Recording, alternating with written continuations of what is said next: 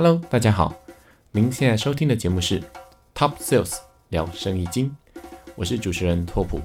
十二年前，我是一个社会新鲜人，一路从食品业的产品计划到品牌经理，接着从业务主管再到分公司副总，然后到新创公司负责台湾区的业务开发。五年前开始了自行创业的生活，目前在东南亚印尼做生意，从事电子商务的相关工作。从商的一路上，认识了许多的职人与好友，所以在这个频道里，我们就来和各位 Top Sales 们好好聊聊各种五花八门的生意经。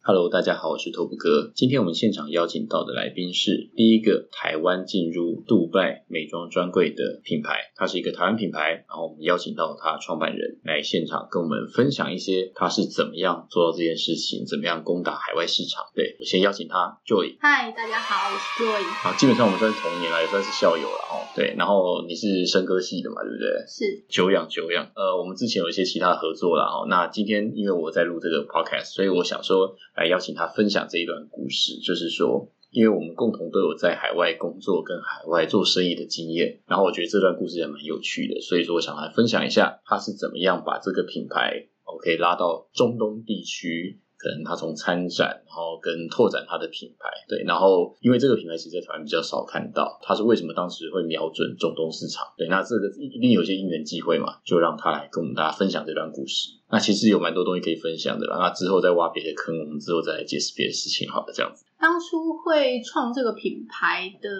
利益，嗯，最主要还是我们在中东那边代工走到了一个，我觉得也算是瓶颈吧。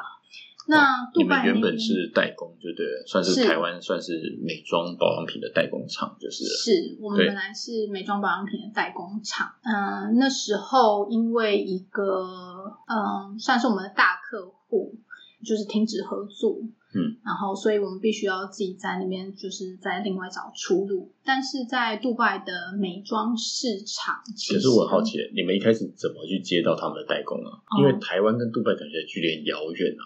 那是怎么会有拿到他们家的代工单？其实我们是透过贸易商，贸易商早期我们是透过台湾的贸易商。嗯哼，所以他们会去媒合，就是说，假如他们有这样的需求，希望找这样子的东西，对，然后就透过你们家。但是因为刚刚你前面讲说，他跟你的你们公司的生意中断，然后你们才会开始想说要怎么走下一步。对，没错。好，你继续。然后那因为其实早期的贸易商大概是已经我们上一辈的人。早期能够进入中东的人非常少，那会说英文的比例也相对的低，所以早期贸易商是非常活跃的。嗯哼，那我们就是在这些贸易商背后的代工厂。嗯哼，然后到后来，那那个贸易商也嗯年纪大了，我们就是没有再做，所以我们必须要自己另辟出路。但是，杜拜的市场其实跟世界其他地区的市场不是。那么的相，那么的雷同，这样子，在欧美地区，他们有非常多的大品牌在往东方寻找代工。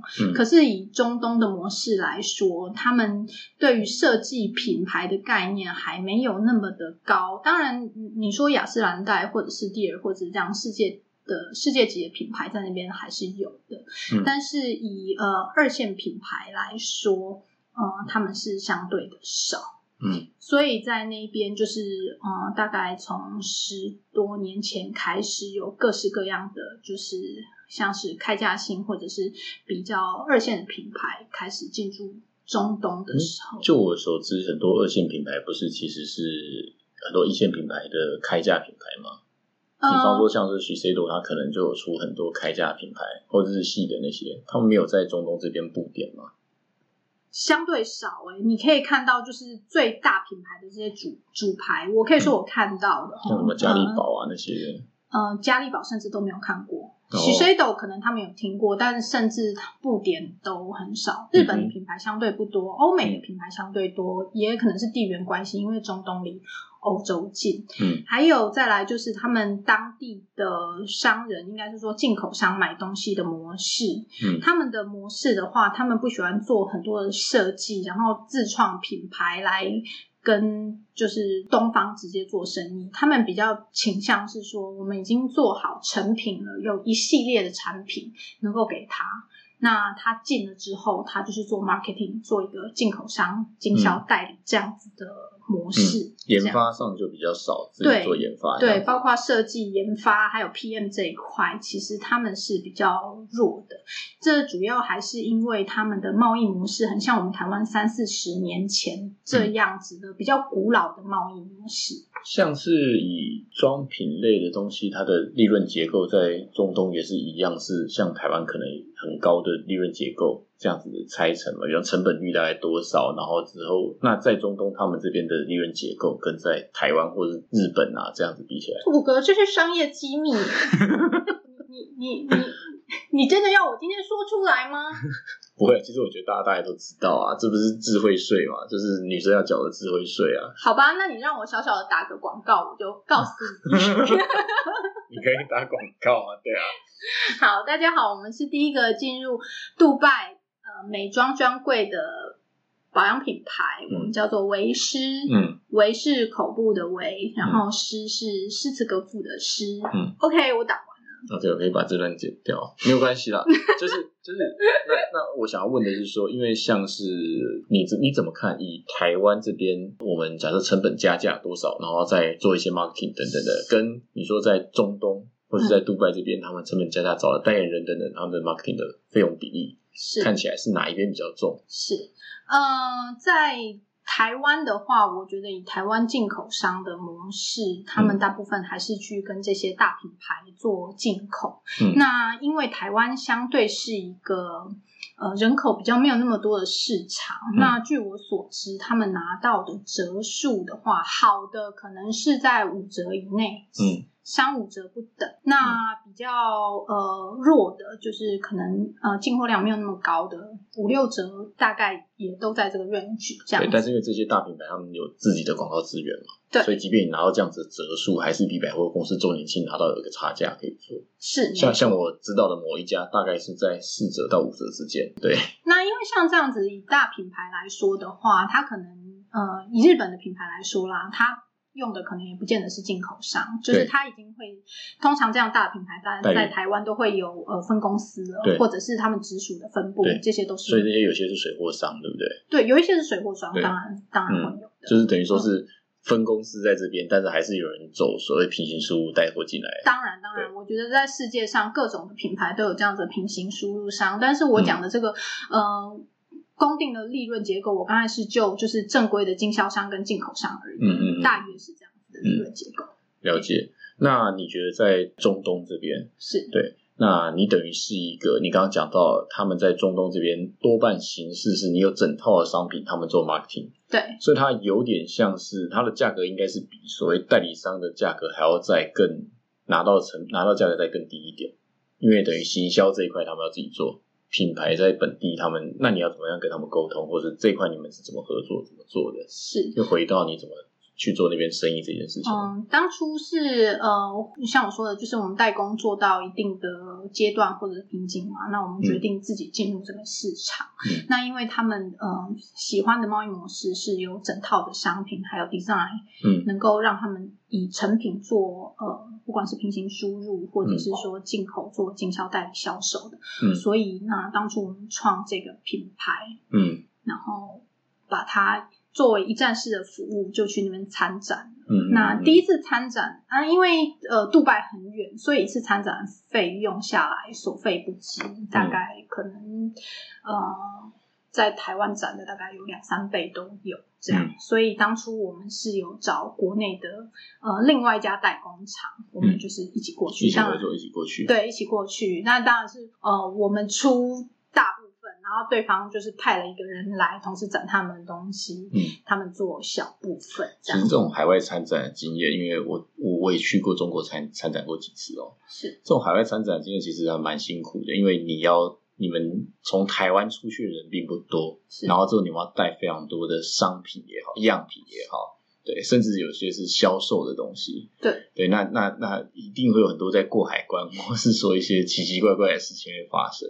所以你是一个人过去吗？还是你们是什么样的形式？你说你跟另外一家合作厂商两个人这样子？对，合作厂商，嗯，我们是当初是两个人，但是分开过去的。嗯我还记得我那一次，嗯、的行李重量大约是三十六公斤。那当然有请那个航空公司特别为我们放宽一些。那其他的制作不是本地那边处理，嗯，本地其实本地他们就是给我们一个最对最简单的对叫 skin shell，skin 嗯。Shell 就是由四面的板子，嗯。然后它有给你一个展览柜、一个柜台，还有会议桌这样子简就是简单的模式。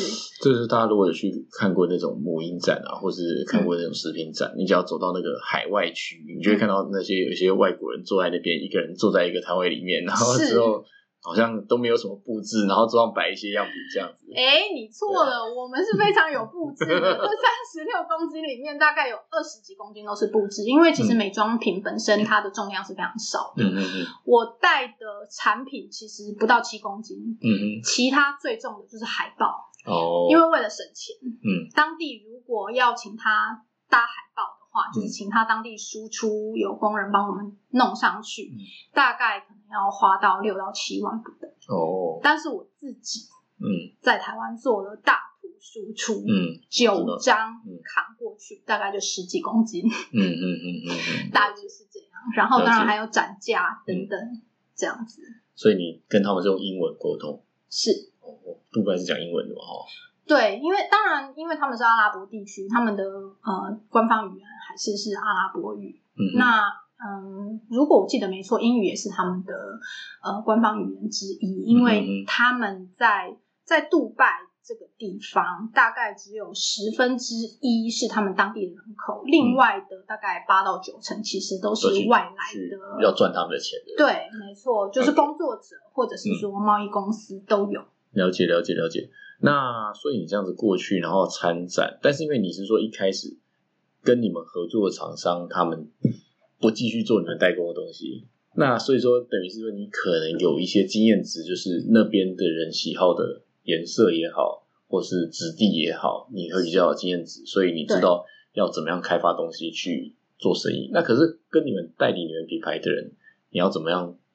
怎么样缔结这个合约，或者说他怎么怎么怎么这个怎么开始的？因为他看到哦你们东西，你说哦我就是帮哪一家代工的东东西，或者是你是怎么样介绍你们自己？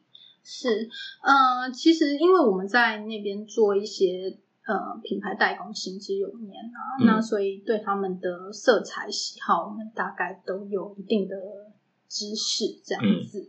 那我必须说，要找到呃对的经销商，这一半当然是努力，但是有我觉得是超过有一半呃几率是要靠运气。嗯嗯嗯，那在这个展场上，其实各式各样的人都有。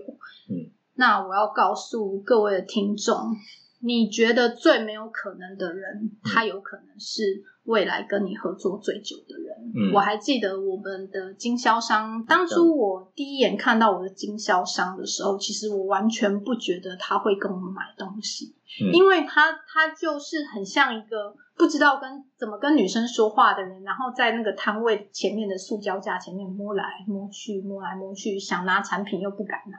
嗯但是其实我后来才了解到，就是这样看起来是一个宅宅的人，其实在中东真的是为数不少，因为在他们伊斯兰的教义里面，男女其实是不能够太过亲近，嗯所以有一些他们是真的非常本地的人，他会觉得跟女孩子说话，或者是说呃建立一个就是商业关系也好，说话面对面也好，对他们嗯来说是有一些拘谨还有羞涩的。嗯嗯嗯嗯然后呢，他就是他就跟我说了一句话，说哦我很很喜欢你们的设计，嗯，看起来非常高雅这样子。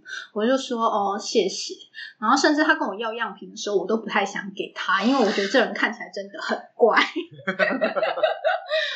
但是做生意哦，当然我也是一步一步的学，有时候真的不能以貌取人这样子。那在第一次参展的时候，中东 L'Oreal 他们的采购经理也有过来，嗯嗯，就是说很喜欢我们的东西。嗯好，那是另外一个故事，嗯就是你觉得很棒的客户，嗯不见得最后会成为很棒的客户。嗯然后，呃，一个可能不是很起眼的人，最后可能会成为一个很棒的 partner。嗯嗯嗯嗯哎，那我这边会想要问你一下，说你刚刚讲到说这是你遇到的客人嘛？那你有没有什么出海一个人出海，然后遇到一些比较特别的经验，或是？因为因为你一个女生，然后这样出海工作，对啊，那你一定有非常多谈判的经验嘛，比较特别的。是好，那我就小小的来说一段好了。我想很多人没有去过科威特，那我们就讲一下我在科威特发生的小故事。科威特是一个有战争的地方吗？大家觉得科威特有战争吗？那请大家 Google 一下，看科威特战争是什么年代，可能都是我们还没出生的年代。OK OK。好，其实科威特呢，现在是在中东地区的。呃，跟杜拜相互匹敌的两个主要港口之一，这样子，他们都在波斯湾。嗯嗯嗯那呃，当初我会去科威特，主要就是我在杜拜商展上遇到了呃，科威特他在兰呃科威特那边兰蔻经销商。嗯嗯那这位是他们的采购副总，就是其实也是公司的主要呃主要主管之一这样子。那他主要是做呃产品采购。那像是兰蔻，还有嗯 Mac，还有主要几个国际品牌，都是这间公司在做的。嗯嗯嗯。那因为呃，我们他是黎巴嫩人，我们聊的还蛮投缘的。黎巴嫩。就是有爆炸那个地方，哎，是没错，就是那个地方。那他们那边很多中东，就是各国去的人这样子。我的地理好像不是很好，我已经搞不清楚那些地方到底在哪里了。对，对，哦，反正就是在非洲以上的那个地方。我其实也不太好，对，大概就是在中东地区。OK。然后呢，那因为我们呃很谈得来嘛，那他就说 OK，那你晚上就来呃酒店的大厅，我们可以来谈谈接下来也许可以合作的 case 这样子。那我要奉劝。各位的那个商务的同仁，就是我觉得一个生意做得到，他就是 always 做得到。嗯，尤其是女孩子，千万不要去做自己觉得勉强或者是有危险的事。那当初我觉得会发生这段小插曲，我觉得就是因为我太想要做到这个人生意，因为我做到这人生意，等于是我的品牌可以跟呃世界上的国际品牌在科威特里面在同个架上。嗯嗯嗯嗯嗯。然后那天在大厅呢，呃呃，他就是跟我谈，当然也有闲聊，也有谈这个品牌的发展这样子。那他说，嗯，也许我们可以有机会做生意。然后谈一谈呢，他就说，那呃，我觉得大厅也都没有什么喝的，我我房间他们有很多的迎宾饮料，我可以做那个 school driver 给你喝这样子。那当然我也知道，就是女孩子进别人房间是不不太行。我觉得不太行，但是我觉得也有可行性，因为其实像这样子的，呃，嗯，公司像是负责人或者是就是比较大的人物，其实他们的房间里面大部分都是有客厅的，嗯所以当然我脑中这这两股势力都在挣扎，嗯，然后我就说啊，那不太好意思，我会打扰到你的私人空间，我觉得在这边也蛮好的，嗯。于是这个人就有点生气了，他就说：“他说，嗯，好吧，我其实没有要怎么样，我只是想要请你喝杯饮料，你要来就来，你不来也就算了。”嗯，那当初我就是非常害怕会得罪他，我就说：“哦，好吧，那我们去喝两喝喝杯东西也可以。”于是我就跟着他进到他的房间。嗯嗯嗯。那其实他的房间其实是有一个小客厅，但是跟床铺是没有隔开的。嗯嗯嗯。然后呢，喝东西喝一喝。我觉得我该走了。他看我要走的时候，他就说：“哎，你再喝一个什么吗？”他又从冰箱拿东西给我，然后趁势就把我铺在床上。嗯，这真的是我这一辈子唯一被人家铺在床上，哦，被应该是说不熟的人铺在床上的状况。我吓得一身冷汗。然后呢，这时候我觉得我没有时间再犹豫，也没有时间再待再当烂好人了。我就跟他讲说：“哎呀。”那个 Gary，你真的醉了，你真的醉了，顺势就把他推开，一个驴打滚，马上往房门冲去，然后还好那个房门也没锁，我冲了我就跑掉了。嗯，后来那个人就再也不跟我联络了。故事到此，谢谢各位。哦，原来还有这种故事哦。是，对他没有在联络，而且他真的是醉了这样子。呃，当然没有，你知道那样，呃，那个人的，而且大家也不要觉得他是。那个人的体重大概，我觉得啊，那个人大概有我的三倍大，好了，二点五倍啊，我可能太夸张了，但是故事都需要一点夸张性，这样子。嗯嗯嗯嗯，对，所以我觉得，嗯，该是你的生意就是你的生意。其实这样听起来好像听起来真的蛮勇敢的哦。对，对啊我也觉得我好勇敢。回家跟家人分享，这样说，嗯，我觉得你蛮勇敢的，这样。这件事我只敢在 podcast 上面分享，我不敢讲给我家人听，不然我可能会被我爸大卸八块。这样子，可是可是你爸会不会成为我的订阅户呢？不会，因为他因为他已经快七十岁了，哦，他连这个东西都好好好好，OK OK OK。对，那这样子的话，他们跟你进了东西之后，所以在本地的行销活动他们自己做，还是说你们会怎么样的合作方式？就是因为因为很多台湾外销是货卖给人家，他们自己去发展。是对，那那你这边是怎么做？因为毕竟要在那边能够上一些开价，或者上一些实体或是专柜，其实不是那么容易的一件事情。其实一开始也是因为呃，毕竟我们一开始是一个新创的品牌，嗯在那边的话，我们当然也没有什么经费去打广告。打打广告就是这件事情，其实在台湾可能都很吃力，也不要说在一个遥远的杜拜。嗯那所以一开始我们嗯最能够就是吸引客人的一个就是，当然价格是一个很重要的，就是我们是一个 entry level，就是一个进入的入门款，对对对，入手入手很容易的，嗯但是品质相对来说，我们都是专柜的品质，这是一个。第一个是产品力，嗯然后再来就是价格。嗯那价格我们呃在柜上来说的话，真的是非常容易入手的，嗯可能从十几到二十几美金不等这样子。那以产品力来说的话，我们嗯、跟雅诗兰黛或者是那个叫什么品牌啊，现在台湾都没有了。没关系，就是好就是你的意思是说，就是以专柜的同样的阶级来比较，是但但我这边就很好奇啊，所以说你要怎么样在那边能上专柜啊？因为就我知道的，像是如果台湾的一个美妆品牌要在印尼的百货公司能上专柜，其实是一件相当相对困难的事情。是，对，那那所以说你这个 partner 他有本事让这个东西能在专柜上面上架。其实上专柜是他已经做我们东西做到第三年的时候，他才有办法做到这件事。那我说一开始是靠的是产品力以嗯及呃价格，嗯嗯嗯然后嗯，那当然他卖的很好，卖的很好，不光是在杜拜地区，因为杜拜其实是中东的一个很重要的 hub。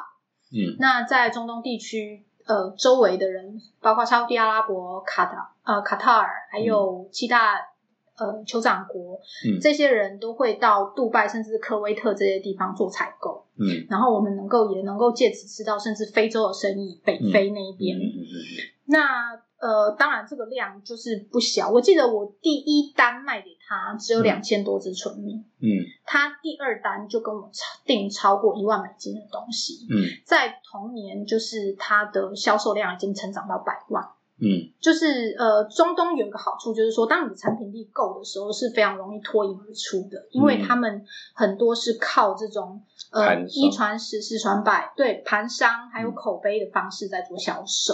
嗯，那他甚至有跟我说，他在卡达的呃盘商，嗯，在推新产品的时候，他就跟我们的经销商说，阿巴斯，呃，我们经销商叫阿巴斯，他说，嗯阿巴斯，你给我什么东西我就买，因为你的产品好就好在这一边，我不需要为你的产品而担心，你给我的一定是好的，所以你有什么新东西你就拿来吧。嗯嗯嗯嗯嗯对，那所以他们也是非常重视信誉的。嗯嗯嗯嗯，你你前面在我们录音之前，你有谈到就是说中东几个市场的分布，还有它的生意模式的演进，对你有提特别提到这一块，那我觉得这一块也可以稍微来分享一下。对，就是它的市集等等的，对，因为嗯。这个我想可能听众他们可能比较不能了解中东这一块的的一些商业模式等等的，是，呃，在呃中东的话，他们的商业模式其实就是很像我们大概三四十年前台湾早期很多跑单帮，甚至是去盘商。听众可能都没有三四十岁，所以你对 不像三十年起纪，我错了。那时候我也还没出生。OK，好，那就是我换一个口气说，就是比较古老的贸易模式。嗯他们可能会采用一种你们在故事书里面看到可以去赶集的方式，赶集知道吗？就是可能你牵着一头牛，然后就去市场挤牛奶给大家这一种方式，对啊，但是把。但其实原理是差不多的，你就把这个商业规模扩大成十倍或百倍。所以等于说他们会在一个集散中心里面找东西，对然后再拉到他其他地方。对，那他们的呃地方，嗯，就是有两个地名，一个叫 Go Suk，如果有想要在那边拓展的。呃，朋友们，就是大家可以稍微所有东西想要卖去中东的，对，一个叫 Go Suk，有有人如果去杜拜就是做观光旅游的话，可能去过这地方。然后还有 Mush Bazaar，那其实这个地方这两块应该算是相连的，或者是说 Go Suk 这个黄金市场就是在 Mush Bazaar 里面。那 Bazaar 就是一个市场市集的意思，这样子。那在这些的门点里面，可能一个不到十平的门点，它一年可能就可以做。将近上亿的销售，有点像中国档口这样子吗？对，没错，没错，就是中国档口。我们去看那个鞋板，然后这这每一个鞋子的不同的版型，然后看完之后就这个下多少，那个下多少这样子。对，没错。那这些的呃，这些店面，一个店面可能都是十平到不到二十平之间，很小的这种，嗯，你说档。方式就是小的店面，对。那在这里面的人，他们就是呃进口商，嗯，或生活经销商。那你平常走过去，可能觉得里面真的没有两个鸟人，但是他们一年的营业额有都是上千万、上亿都有可能。什么叫鸟人？就是没有两个人的意思，就是可能会有乌鸦飞过这样子。走过去有几个鸟人。哇，看到鸟人还蛮特别，原来中东有鸟人。对，那呃，在他们那边一个档口，嗯，的年租金可能是三到五百万之间。哦，年租金对美金啊，台币台币台币，我换算换算成台币。那这个是一个地方，可是那这样不会很多中国人去那边开档口吗？对，然后这个就是我要下一个要讲，因为我觉得这很像中国那种档口文化嘛，可能某一个城镇里面全这一整栋大楼全部是卖鞋子，或一整栋大楼全部卖公仔的，你只要进去就可以找到。您真的很内行，没错。哦，第二个第二个我要说的地方就是他们 Dragon Mart，嗯，Dragon Mart 是一个非常非常大，你走可能一天都走不完的一个。就是我要看装品，搞不好就这一栋。然后之后就是每一间都是，对不对？就是大陆他们去投资的商贸城叫龙城，嗯，那龙城当然里面就是各式各样的档口，包括餐厅，呃，所有的生态圈都有。那当然大多数的档口还是由中国人把持。那我就我所知，也有一些台湾人会在里面做贸易。这些龙城的档口的年租金也都是就是几百万这样子。那这两年的房地产在他们那边有比较萧条，也许没有那么高，嗯，但是就是嗯，这两个地方，我刚才说 Mush Bazaar 跟龙城，还是他们就是中东他们贸易主要的两个集散地，这样子。嗯，可是可是那是比较早期，像你说大概就是三四十年前可以想象的状态。可是现在这种电子商务这么这么多，他们在那边本地人，他们还是喜欢用这种方式买东西吗？还是是因为他们的文化关系？呃，以杜拜当地的人来说，可能就是一切都很发达的，因为杜拜跟科威特是两个非常的中东非常发达的商贸，对，有钱，而且他们是呃转运港。嗯，那可是以其他地区来说，你说像沙特阿拉伯、也门，还有卡塔尔，嗯。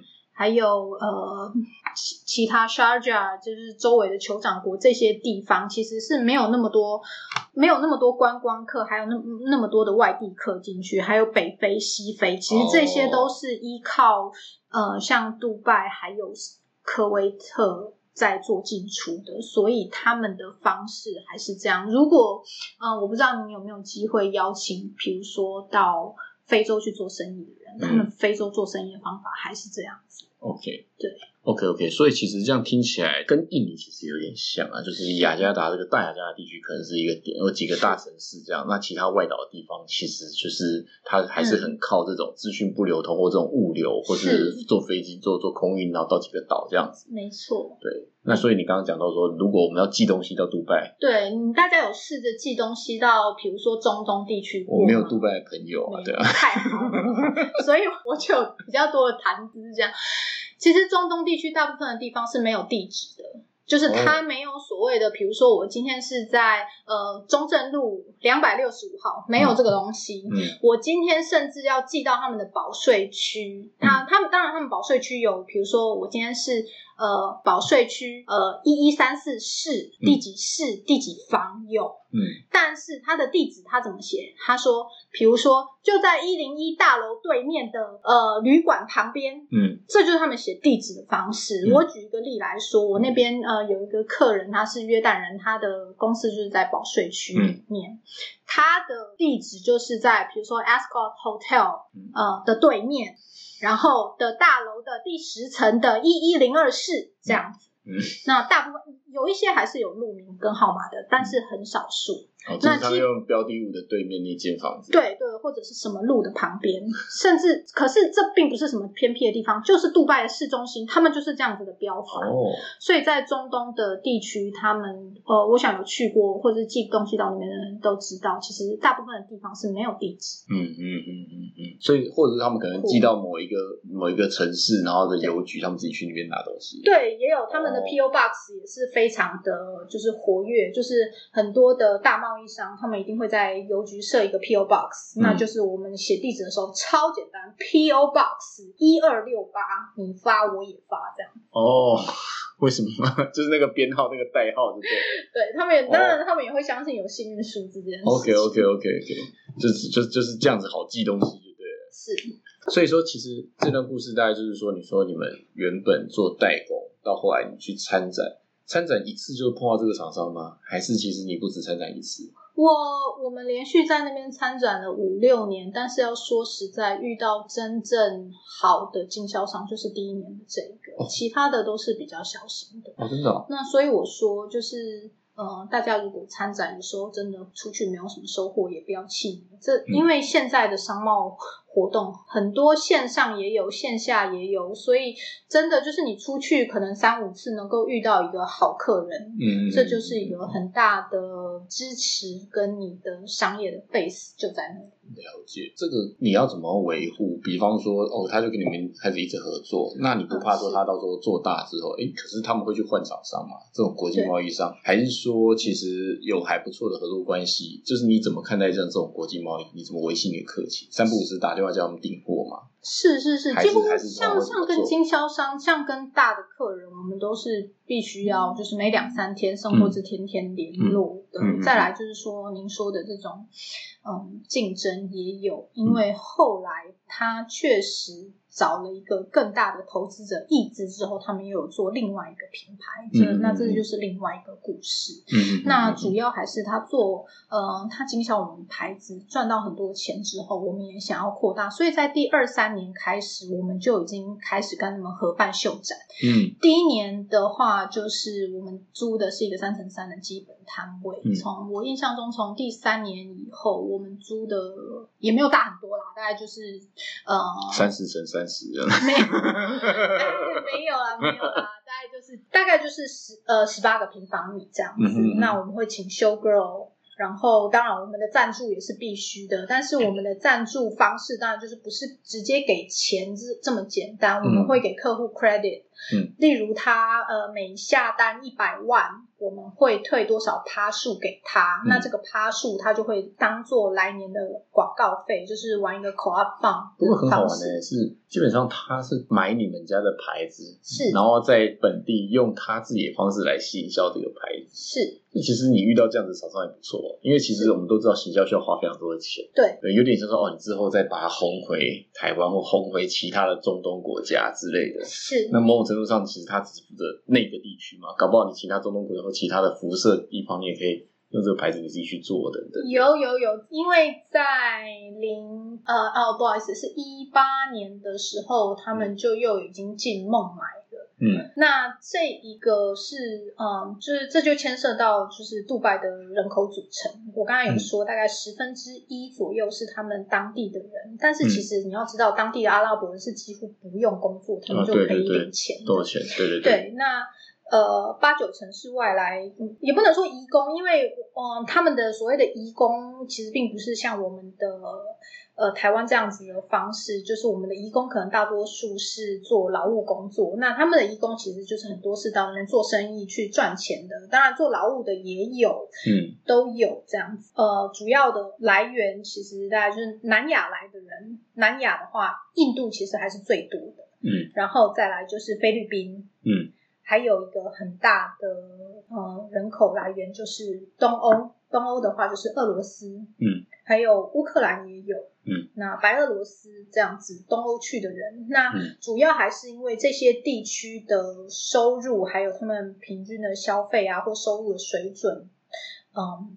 都没有杜拜来的高，所以很多人会去那边的打工这样。嗯嗯嗯嗯嗯嗯，那我们的经销商就是由一个阿拉伯人跟一个印度人组成的。嗯，那呃，他们的阿拉伯人做什么？其实他们阿拉伯人就是领干薪，因为他们的政府规定，一个公司必须要有当地有一个阿拉伯人对，而且要持股百分之五十以上。嗯，好爽。对，嗯但当然他不一定就是领到这么多的，就是股份的利润，但是这这都合约就是当当初对挂名，就是当初成立公司的时候要合约说好的。嗯嗯嗯嗯，但是就是必须有这么一个人，而且他是必须一年要给他多少费用嗯的当地人这样子。嗯嗯嗯嗯那其中一个是印度人，所以他在做了大概有三四年之后，就是这个品牌在当地比较 booming 有好的成长之后，他就把它移到就是等于是说他的原生地，他就把它进入对孟买。然后可是那品牌是他的啊，他不一定所有的，这品牌是很奇怪我的啊。品牌是你的，你是代工的，对。但但是问题是你帮他做这个品牌，但是问题他如果用这个品牌做出原本你工厂没有的东西，他是要挂这个品牌，是用这个品牌的副牌，他自己创个字在在做的，还是他都全部百分之百都是从你这边进来的？嗯因为我们的首先我们的品牌已经有在杜拜注册了，对那这注册是十年期的。假设、嗯假设他这样做的话，我们是有法律追诉权的。可是嗯。当我觉得生意，当然大家都会想要就是有各种法律知识保护自己，但是以嗯。这样子的嗯伙伴的方式的时候，其实很多是建立在互信的基础上，嗯嗯嗯这样嗯子。那所以在这方面，就是他会提出来，他会说当地有人仿我们的东西，而且那个 logo 真的是仿的有够歪的，嗯就是那就是当地有出现仿品的时候，他就会要求说我们去采取一些什么事情。那当初其实注册这个东西，注册一个 logo 在杜拜其实要花大概台币二十来万，不像台湾注册这么容易。嗯，所以当初要去注册这个品牌，也是我们的经销商 push 我们去做的。嗯那我们也很感谢他，因为这毕竟是一个里程碑，嗯，这样子。那我问一个问题，比方说像是在台湾的品牌要卖到中国，是它必须要有类似像所谓三证的东西。是那或者是说，假设你东西要卖到印尼，我必须在印尼本身是一个类似做化妆品、保养品的东西，然后我要帮我要能请这个北泵这些东西。对，那你这家杜拜的这家厂商，他们本身就具备取这些证的能力嘛？还啊对那那所以说你们的合作关系是怎样？是这些证他请的，因为品牌是你的，所以他把费用抛给你去付，还是说他帮你进口这些东西，剩下的钱他来处理？其实当年我要进去的时候，杜拜算是一个相当呃贸易自由的市场。那嗯我只要出具我所有原料的原厂文件，基本上就可以进去了。嗯那近几年的话，呃，要求的东西就比较多，我们必须要送到 lab 去测试。那包括四大重元重金属的测试，还有生菌素的测试，嗯这些都要做。那这些是我觉得没有一定，但是像是我们谈的时候，我们是跟呃贸易商谈，我们是摊办。那其实这些、呃，我觉得这些的嗯这都是一个费谈判内容啊。对，这是谈谈判内容。那这些检测其实相对来说并不会太高。嗯那假设东西要进沙地阿拉伯还有中东其他地区的话，他们的规定就比较严，他们要过一种叫做 SASO 的测测试，这样子，那就是它是备查的方式，它并不需要测试。嗯那 SASO 的话，它是整套要进去做测试，也是包括当然就是各种重金属还有生菌素的嗯测试这样子。那嗯这是要进，比如说像沙地阿拉伯或也门。呃，等其他地区需要的，所以是样品送过去，他们检测，还是台湾帮他做好这些资料？嗯，像杜拜的话是杜拜当地的 lab 检测，嗯那像 SASO 的话，我们必须要送到呃香港的公证行。了那。台湾的话，有一些可能是因为就是国国际上的认可的关系，有一些机构它是不认可台湾出具的测试证明，所以有时候我们必须要寄到香港或者是第三地区。其实这蛮有趣的，就像是你选择的战区是在杜拜一样。那就你知道台湾有哪些一样像这种外销厂商，他也是在杜拜做生意的嘛？就是你看起来大概同业不多，大概就是只有你们家。我目前看到的，可能是我比较孤陋寡闻，大部分是代工诶、比较少品牌。哦，代工我在想，零星的品牌应该也有，但是像我们进就是专柜进到就是他们比较大型通路的，我们是真的是第一个台湾品牌。嗯嗯嗯，对，了解。我中间刚刚想到一个问题，就是这样在做国际贸易也好，或者是。在做代工付款也好，是，其实有很多的付款方式，对，对不对？那那包括像是我自己在跟中国订货，或是我从印尼订一些台湾的货款、打货款等等这些这些东西，我觉得这个东西其实也是假设你一家公司想要做外销，是。可能你必须要去习惯的某些付款方式，或者说怎么样比较有保障。像你们是一家呃，算是做品牌卖给别人家，那你们怎么收款？因为毕竟是有时候你们久了之后也会开始有比较长的账期，像你刚刚讲到的参展。你说你们用的方式可能是说奖励，可能就是之后给一个账期，是，那那那等于是说进货进到多少，有什么样的条件等等的，然后跟等等的买卖条件，我觉得这个也也是蛮有趣的一个主题，可以来谈。是啊，对，，那没关系，我们先把前面这一段我们先把它结束之后，我们再来讨论后面那那个部分。对，所以说呃，你怎么样？因为回归到说你当时。因为家里原本有在做生意，在做这一块，所以说你选择这个战区。那那个时候你没有去尝试过其他的市场吗？比方说东南亚，或者说去日本、韩国这些其他的地区。到你你的心得是这些这些外销市场等等的，然后跟为何最后选择了这个地方？其实我们后来陆陆续续又有拓了蛮多点的，像嗯是现在美国迈阿密那边我们也有点，哦当对对对然比较比较没有那么大。那还有呃，像我刚刚有说印度，嗯然后还有马来西亚，嗯马来西亚的话，他们也是比较小型的这样子。嗯那可是都是比较后来的事。那你说我当初为什么没有尝试别的？其实也没有，不是没有，是那时候我才刚毕业。哦，对，所以那那时候刚好就是遇到了这个事件，那我就是想办法把所有东西，嗯呃建构出来，然后扛着包袱就去了，这样子。那其实蛮酷的，因为因为你毕业，可是这是怎样？这这个是你的家族的生意就对了。对，然后所以说你也就是，哎，你不是还要去去应征别的工作吗？你不是要去中国工作吗？哦，中国呃，那个是在又我想一下哦，天哪，姐姐的年纪有一点了，我已经忘记那个编年史了。我想想看啊，那个是在对，那个是在之前的工作，对，那是我曾经在帮外商工作的一段。嗯嗯。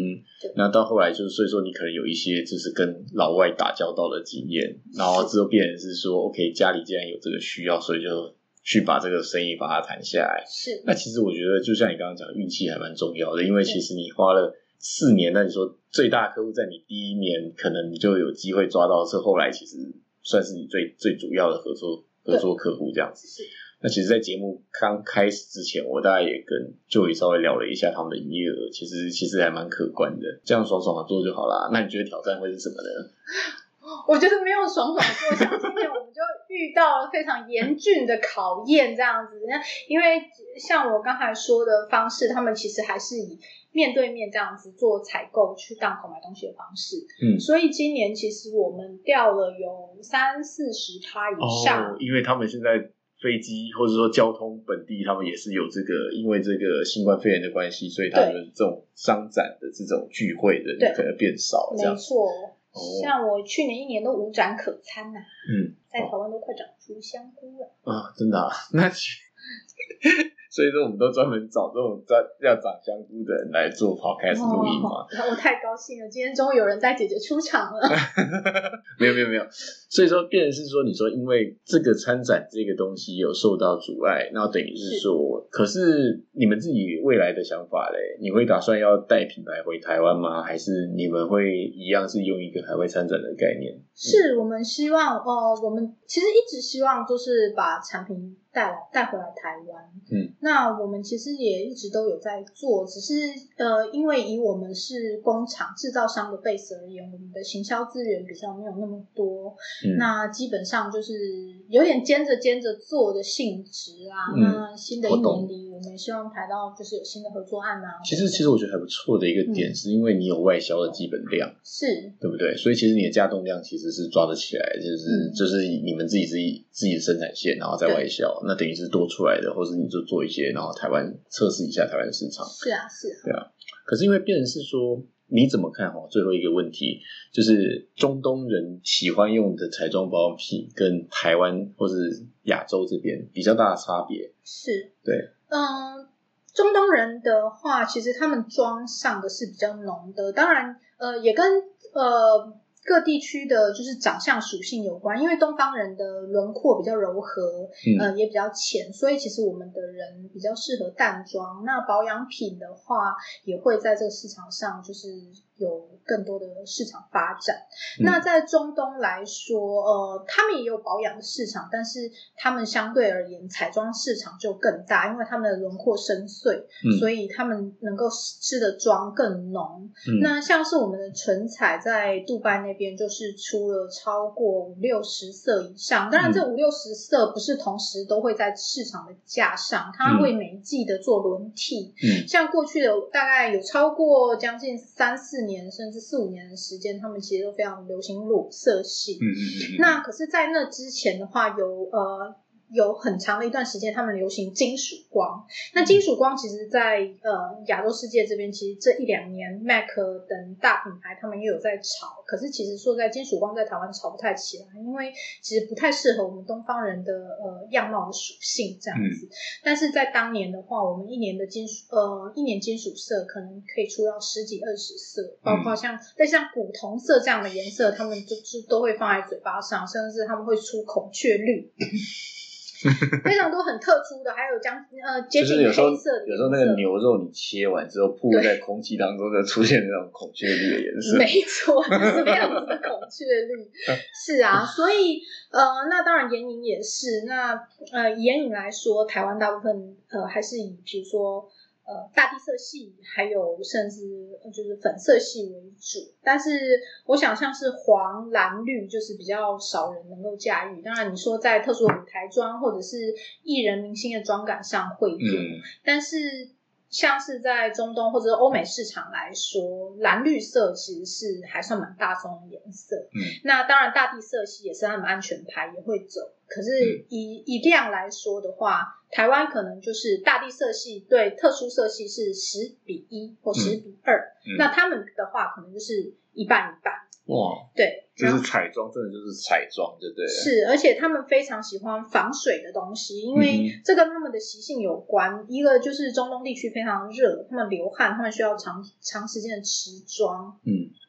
那在台湾可能就是比较常用到，你说在运动的场合，或者是说长时间出外工作的场合才会遇到，嗯，很比较需要这样子长效持久的彩妆。那可是，在中东地区的话，因为一个他们天气热，还有以伊斯兰教的方式，他们就是常需要朝拜，他们朝拜之前是需要洗手、洗脸的，所以他们很喜欢这样子防水的东西。这边再多问一个问题，因为我刚刚听到你在讲彩妆这一块，是呃，因为前面这个你有讲到一些商业机密嘛，那我以一个采访一个达人的心态来问一下，说怎么样可以去分辨？假设我只是要在开架式的彩妆买一些东西而已，怎么样可以知道这个东西好或是不好？以最简单的一些消费者的辨识方式，其实真的没有什么很简单的方式，因为我必须说彩妆品。彩妆品这个产业的利润非常高，嗯，所以以我们制造厂来说，我卖给品牌商一样东西，它可以卖到一千块，它也可以卖一百块，它都有利润，就是它要决定怎么样赚。嗯，那其实唯一的方式就是懂得看成分。那可是懂得看成分，我想并不是所有人都有这样的化学基础。嗯，那如果你要问我最简单的方式的话，嗯，最简单的方式，我我我讲几个哦，我呃，比如说眼睛方面，大家台湾人其实很喜欢亮亮的东西，但是我要跟各位说，很大颗粒的珠光就是亮粉的东西，其实是在国际法规上不能用在眼睛的，但是台湾的开价商品都乱用。那为什么不能用呢？就是这样大颗粒的东西，假设今天有一点卡到你的眼睛，或者是卡在你的隐形眼镜中间的时候，是会造成角膜刮伤的。嗯那这是一个东西。嗯那其他的话，如果有不能用的油类或者溶剂类的话，这我比较难以解释。那再来就是你涂在皮肤上，你去试用的时候触感有没有刺激的触感？假设有刺激的触感，就是首先你就可以把这个东西打掉可。是可是你说基本上它可以卖一百，也可以卖一千啊。对对啊，所以说怎么办？就是智慧税，你就看你要缴多少这样子，还是对跟大品牌买，对至少。比较不会出事这样子。呃，我觉得以大品牌来说，他们相对是比较遵守国际法规的。嗯，因为像在我们在出欧美的代工品的时候，他们很容易遇到市面上的抽检，它嗯三不五时 FDA，它不是所有东西都检，但是进海关的东西，它就是有一定的比率会遇到抽检。嗯那它打下去检的时候，这一家如果出问题，基本上它在呃当地就会遇到很大的问题，所以嗯我必须是说，大品牌还是比较有保障。嗯那就是我刚才讲的，比如说眼影粗颗粒的这个问题。嗯，如果你在比较国际的品牌的专柜上，几乎是不会看到这一种产品的。嗯，但是你如果在开架式的专柜上，你可能很容易就遇到这样子的产品。嗯哼另外，呃，在法规方面，其实以日本的彩妆来说，他们的对于法规的定义还有规范都是比较模糊的。嗯这个是我另外就是给大家的一个小 tip，嗯就是在以美妆品来说，彩妆的部分，欧美的规范还是相对比较完善的。哦都比较模糊。是，呃，它是唇唇蜜还是护唇膏，还是它是什么东西？嗯还是是例如这样子吗？某一些，呃，在我们制造的观点来说，就是什么材料能用，什么材料不能用。嗯比如说有机的红色，嗯，不能够，嗯，这样又讲的比较深，就是某一些颜色的色料是不能用在眼睛，某一些颜色的色料是不能用在唇部。嗯那在这方面的话，其实呃，以东方还有日本的国家，呃，我看过非常的厂商，他们是搞不清楚状况。哦哦，好吧好吧，这样子讲就是反正大家自己去自己去充实自己的化学知识啊，对啊，我也没办法再当然还有多说什么。对，还有一些就是基础的啦。我是说，比如说皮涂在皮肤上的刺激性，还有用眼睛看它的东西，这样。嗯嗯嗯嗯嗯，了解了解。那我们今天呢，就是从我们跟旧宇在这一段他怎么样在海外做生意，然后之后他的一些自己的经验谈，对，然后我们今天很开心的请旧宇来分享他这个这个算是他一路走来的故事了哈。对，那姐姐其实还也也还没有说很年迈啦，对啊，因为我们是同年嘛。觉得我都没有讲到那种那个苦行僧的历程？对啊，我觉得没有很苦行啊，真的你，也才拿三十六公斤而已。我都我都是打落牙齿或血吞的 那下次我接着还有另外一个题目要问他，就是我们刚刚前面讲到的，就是说付款方面有各式各样的付款形式。那因为我觉得这样太长了，我们就下一集再分享这一段吧。那我们今天谢谢 Joey，谢谢谢谢托普哥。谢谢啊。